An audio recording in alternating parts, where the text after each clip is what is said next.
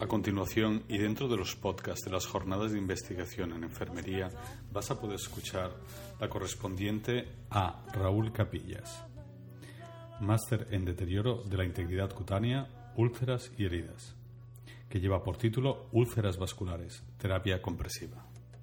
Podrás encontrar mucha más información en nuestra página web, anedidic.com. Eh, lo que decía primero, agradecer al comité científico y organizador de esta jornada por la posibilidad de volver a Valencia. Me encuentro en el mismo caso prácticamente que Antonio, es decir, esto es eh, quizá un poquito más de mi segunda casa y la verdad es que me hace especial eh, gracia el hablar o el hacer esta ponencia porque pienso que es uno de los puntos en los que mayoritariamente solemos eh, flaquear a la hora de hacer el tratamiento de un tipo muy específico de úlceras como son las tratamiento tópico, porque pienso que en eso se habla muchísimo más. Lo que sí que me interesa ya solo antes de empezar es eh, hacer especial hincapié en que el mejor tratamiento veremos que es el de la terapia compresiva para las úlceras venosas. E insisto que es uno de los tratamientos que menos conseguimos eh, establecer eh, no sé si en parte porque no nos lo acabamos de creer o si al no acabárnoslo de creer no hacemos que se lo acabe de creer el paciente que tiene que llevar esa compresión. Bien, para empezar, eh, decir que las úlceras vasculares tienen un hándicap de inicio y es que no son una enfermedad por sí mismas. Por lo tanto, de alguna manera tenemos que hacer entender al paciente que eso es el reflejo de un problema que realmente existe, de un problema que hay a nivel vascular. Por lo tanto, tenemos que empezar a pensar cómo les convencemos de que eso que les molesta tanto no es la enfermedad, sino que es una consecuencia de. Otro problema que tenemos ahí es la historia de la cronicidad, es decir, son lesiones que afectan a, la piel con diferente eh, tipo de afectación o estadio de afectación, pero que sí que su característica fundamental es la dificultad que presentan para llegar a cerrarse. Por lo tanto, otro tema más a luchar porque eh, debido al tipo de, de formas de vivir que tenemos en nuestra sociedad, estamos de alguna manera facilitando que unas lesiones que nos cuestan mucho de tratar y mucho de acabar cerrando, estamos favoreciendo a nivel poblacional el que esas heridas aparezcan cada vez con más frecuencia y en personas más jóvenes. Así como el caso de Antonio, que son úlceras por presión, está relativamente aceptado que bueno, son problemas del envejecimiento de la piel, aquí nos podemos encontrar con gente muy, muy joven que debido a esa insuficiencia, debido a esa patología vascular que tienen, hacen que presenten eh, úlceras con las mismas características que va a tener una persona mayor. Por lo tanto, eh, hemos de tener en cuenta eh, ese tipo de problemas porque, volviendo a incidir en la historia, son lesiones que se cronifican, pero cuidado porque si no mantenemos a raya cuál es la causa o la patología eh, que origina esas lesiones, vamos a tener problemas. Por lo tanto, empieza a reverberar.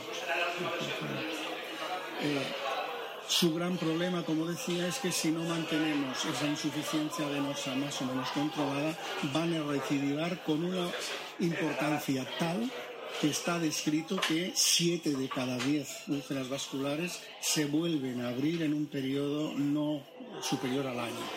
Es decir, que se nos eh, juntan dos eh, características cruciales en este tipo de lesiones. Es su longevidad, es decir, su cronicidad y además esa facilidad excesiva que tienen para volverse a presentar. ¿Cuál es una de las cosas con las que podemos jugar con ventaja? Pues que un gran porcentaje de estas lesiones, puede llegar hasta el 80%, son de origen venoso o de estasis. Y veremos luego por qué podemos jugar en estas con una cierta ventaja. Porque cuando estamos o hablamos de úlceras arteriales o isquémicas, ahí podemos encontrarnos alrededor del 20%. Es decir, que tendremos muchas más dificultades para controlar este tipo de lesiones arteriales que no las eh, venosas. Claro, si hay diferencias entre unas y otras, seguramente lo que nos es más importante es llegar a, discernir, llegar a diferenciar cuáles son de origen venoso y cuáles son de origen arterial. Fijaros que cuando empezamos a hablar de úlceras vasculares en general, en esos dos grandes grupos podemos coger diferentes eh, muestras o diferentes tipos de úlceras. Si hablamos de úlceras venosas, seguramente que podríamos empezar por lo que sería una úlcera varicosa. La úlcera varicosa tiene unas características muy especiales y es que generalmente se presentan en una zona que va muy ligada al trayecto de una variz. Este tipo de lesiones afectan generalmente a venas superficiales. Por lo tanto, seguramente van a tener una posible solución mucho más rápida y mejor que las que vamos a ver luego un poquito más, más adelante, es decir, las que tienen, eh, se producen por afectación del sistema, venoso profundo. Por lo tanto, bien, estas son eh, lesiones que aparecen, que pueden tener algún tipo de complicación como hemorragias, aunque no son demasiado frecuentes, pero que siempre nos van a aparecer generalmente y en función del tiempo que esté de pie o del tiempo que esté en ortostasis el paciente, van a tener un exudado bajo, moderado como mínimo. Claro, dentro de las venosas también podemos hablar de las postflevíticas, es decir, son lesiones que aparecen en una zona en la que previamente se había presentado una flebitis importante. Y fijaros que aquí en estas ya pueden afectarse los diferentes niveles de circulación venoso. Pueden afectarse tanto o venas superficiales como venas comunicantes o profundas. Es decir, aquí ya tenemos posibilidades de que haya una causa más profunda que va a dificultar de alguna manera el que eh, solucionemos con cierta rapidez este tipo de lesiones. Y eh, estas, seguramente que por esa mayor dificultad, por ese mayor tiempo de existencia de la lesión, es por lo que suelen aparecer ese tipo de trastornos dérmicos o epidérmicos que aparecen a nivel de la zona eh, que está con la lesión. Fijaros que son extremidades que claramente podemos ver cuál va a ser o cuál hemos de intuir que es su origen. ¿no? Por lo tanto, bueno, son eh, lesiones que encima, si una cuesta de curar, si tenemos otra a forma de espejo en la pierna eh, contralateral, pues realmente se nos va a dificultar más la situación. ¿no?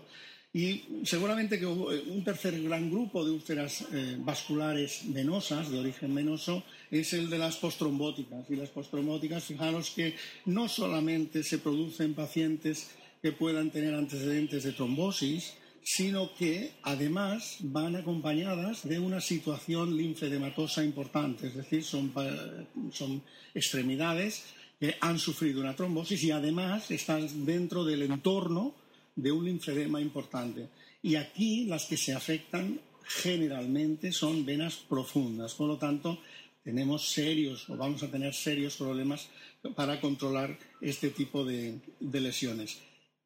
Porque además, debido a ese tiempo que vamos a tardar en solucionarlas, eh, son un punto de infecciones, sobreinfecciones, reinfecciones, es decir, vamos a tener serios problemas para controlar este tipo de lesiones.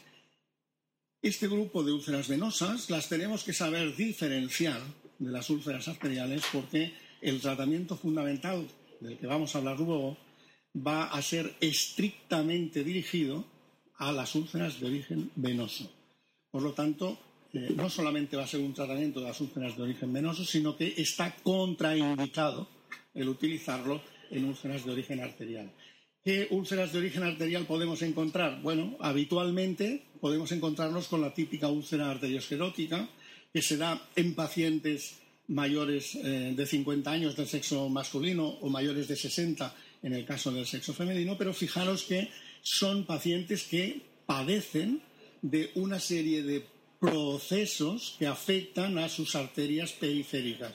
Por lo tanto, vamos a tener unos pacientes eh, clave en los que tendremos que estar muy al tanto, que serán los pacientes diabéticos. Sabéis que la arteriopatía diabética es una patología o una complicación de la diabetes que se presenta de forma muy abundante y de forma muy prevalente en los pacientes que tienen diabéticos con, unos ciertos, años de, evolución de su diabetes y también lo vamos a encontrar en pacientes fumadores. Por lo tanto, bien, va a ser una eh, lesión que vamos a eh, intentar catalogar de manera correcta para luego darle un tratamiento adecuado. Y fijaros que aquí ya se empieza a hablar de lo que luego veremos que es clave a la hora de diferenciar venosas de arteriales, como es el ITB. No, sé si se ve, bueno, no sé dónde va el puntero, pero veis que cuando una eh, eh, herida realizamos un índice tobillo-brazo y tenemos unos valores por, por debajo o, iguales al 0,5, estamos delante de una eh, lesión con unas características arteriales muy claras. Por lo tanto, vamos a tener que actuar de forma muy estricta en este caso. ¿no? Son lesiones que afectan y pueden llegar a partes blandas con mucha facilidad, con mucha rapidez, que además son muy dolorosas, como todas las de origen arterial, por lo tanto, vamos a eh, intentar eh, diferenciarlas muy bien, que de eso es de lo que eh, me gustaría que quedara claro al final. Otro tipo de, lesiones arteriales sería la úlcera hipertensiva de Martorell. Esta es una lesión que muchas veces se confunde con una úlcera de origen venoso. Es una lesión en la que su causa fundamental es la hipertensión arterial es la diferencia con las venosas. Las venosas son por causa de hipertensión venosa, por lo tanto eh, es una diferencia clave. Por lo tanto, este tipo de lesiones se va a dar en personas con una hipertensión de larga historia no controlada. Además, esas cifras de hipertensión son en base más a la tensión diastólica. Generalmente son unilaterales, aunque pueden ser también bilaterales. Y fijaros que, igual que las anteriores, y como todas las úlceras arteriales son muy dolorosas, sobre todo en decúbito, y eh, la profundidad que pueden alcanzar es muy eh, rápida en un tiempo muy corto, en un espacio de tiempo muy corto. Otra que se, que se ve menos son las tromboangeitis y fijaros que este caso yo siempre digo que es el colmo de la mala suerte, porque aquí se suman una serie de factores que, bueno, con todos mis respetos, es tener una mala suerte en la lotería, es decir, es una lesión que se presenta en eh, pacientes que tienen una zona inflamatoria, que además ha habido trombosis de capilares arteriales y que además tiene una cierta implicación venosa y linfática, es decir, es todo el, conjunto de un pupurri y que generalmente suele eh, actuar o presentarse en partes distales con claudicación plantar y que se da fundamentalmente en pacientes jóvenes. Eh, no más allá de los 50 años, y ya podemos empezar a tener este tipo de lesiones que además son muy fumadores. Es decir, que eh, seguramente que en las arteriales, además de la diabetes, vamos a hacer o vamos a tener que hacer un estricto control o un exhaustivo consejo eh, a favor de dejar el hábito tabáquico. Y por último, aquí colocaría dentro de las arteriales pues lo que está dentro de la otra complicación de la diabetes, una complicación tardía, que es la microangiopatía. Aquí ya no estamos hablando de una arteriopatía periférica, sino que estamos hablando de una situación de eh, angiopatía en zonas distales y además en eh, arterias o arteriolas eh, de pequeño calibre. Por lo tanto, estas seguramente son las que con mayor frecuencia van a acabar en amputación.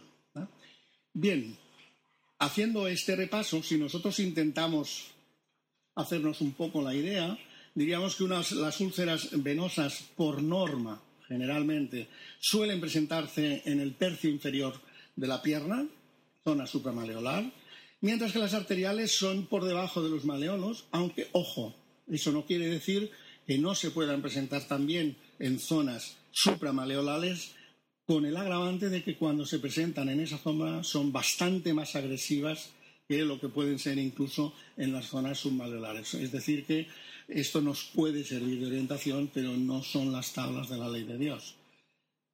Claro, si todo esto lo mezclamos, decimos, bueno, entonces cuando tenemos una úlcera en una extremidad inferior, ¿qué hago? Porque la idea sería intentar ver qué diferencias hay entre cada una de ellas. Claro, si nosotros hablamos de las úlceras eh, a nivel objetivo, es decir, a nivel de signos, nosotros tendremos o podremos recoger una serie de síntomas o de signos cuya presencia nos ha de orientar hacia la causa venosa de aquella lesión.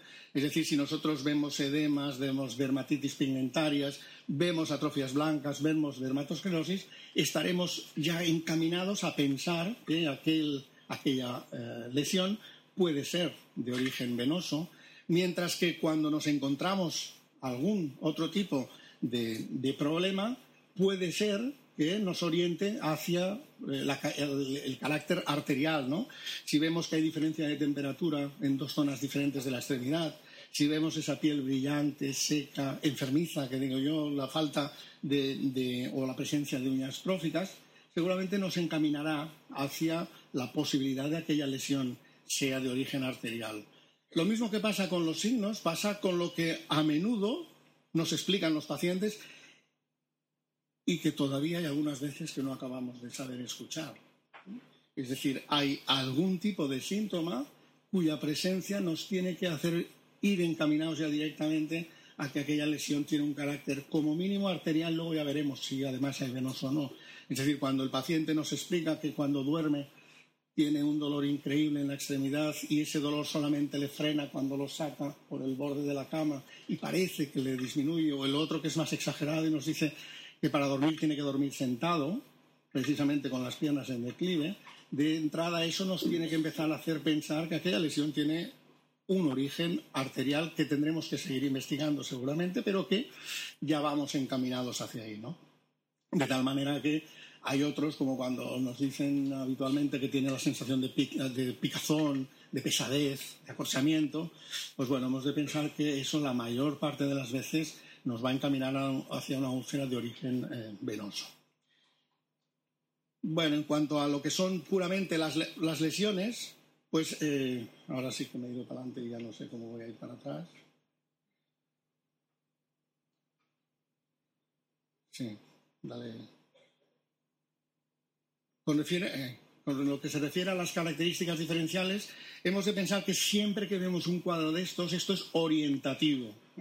Es decir, que la gran mayoría de las veces la lesión que nosotros vemos a nivel de consulta tiene algún, algún carácter, alguna característica que se puede entrelazar entre las unas y las otras y eso es debido a que en muchas ocasiones las úlceras no solamente son estrictamente venosas o no solamente son estrictamente arteriales. Por lo tanto, bien, todo este tipo de cuadros tenemos que mirárnoslo con un cierto cuidado a la hora de eh, intentar decir que vamos a ir eh, un poco más allá, ¿no? Claro, para intentar discernir entre lo que es un origen arterial o un origen venoso, habitualmente lo que hemos hecho ha sido la exploración de los pulsos, ¿no? Pulsos femoral, poplíteos, tibial anterior, tibial posterior. Eh, bien, cuando nosotros hacemos esta exploración, hemos de tener muy, pero que muy claro, que la ausencia de pulsos no es preceptiva de que la eh, etiología arterial no esté.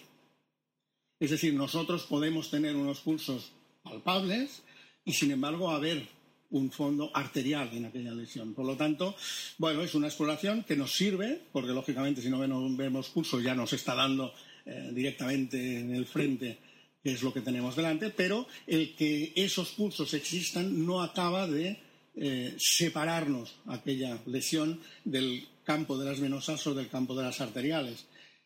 Por lo tanto, ¿qué es lo que podemos hacer? Pues bueno, habitualmente también habíamos realizado la, exploración de Samuels, en la cual, bueno, de una forma relativamente fácil, nos desenmascaraba una lesión arterial, pero de peso. ¿eh? Es decir, si nosotros colocamos al paciente en decúbito supino, en decúbito supino le hacemos levantar las piernas en un ángulo de 45 grados y los pies se los hacemos que vaya haciendo flexión, extensión, rotación, en, aquel, en, aquella extremidad en la que hay realmente un problema arterial, se nos va a quedar céreo, pero, pero enseguida, ¿no? Lo que pasa que, insisto, que es bastante difícil que el nivel de eh, qué susto, eh, sea o, aquel, o aquella eh, pierna realmente nos dé esta característica, ¿no? Por lo tanto, eh, lo que sí que tenemos actualmente para hacer el diagnóstico diferencial es el Doppler, es el cálculo del índice tobillo-brazo y sabéis que para eso lo que hacemos es buscar pulsos. Una vez hemos buscado pulsos con el Doppler, tomamos la tensión arterial sistólica para que con las tensiones de brazo y de tobillo podamos realizar ese cociente que nos va a dar diferentes valores y que siempre que estén entre el 0.8 o 0.9 y el 1.2, 1.3, varía eh, dependiendo de la bibliografía que busquemos, vamos a decir que es un índice tobillo-brazo que si no hay herida es normal. Y si hay herida, nos dice que la causa de la herida prácticamente seguro va a ser venoso. Cuando tenemos un valor por debajo, si es entre 0,5 y 0,8 diremos que es arterial. Si es por debajo de 0,5 vamos a tener una alteración isquémica eh, importante y si es por debajo de 0,3 tendremos una isquemia severa. Y cuando está por encima de 1,3, pues bueno, nos queda la posibilidad de aquel paciente o de que aquel paciente sea un, diabético o tenga una arteriopatía seria que hace que el índice tobillo-brazo nos pueda dar un resultado superior a 2. ¿eh? Es decir, que si el paciente es diabético, el índice tobillo-brazo lo tendremos ahí pero tampoco será demasiado lo que eh, vamos a hacer con él. Bien, hasta aquí hemos llegado y a partir de aquí, ¿qué hacemos? Si nosotros queremos tratar ese grupo de lesiones, como eran las úlceras vasculares venosas, eh, podemos jugar, que es lo que habitualmente hacemos, a probar apósitos. ¿no? Y vamos a probar el que nos absorbe más, el que nos absorbe menos, el que humidifica más, el que no humidifica. La gran mayoría de las veces dejamos aparcada la terapia de compresión y fijaros que la terapia de compresión tiene una definición muy clara y que nos ha de ayudar cuando hablamos de terapia de compresión. Una cosa es comprimir y otra cosa es contener.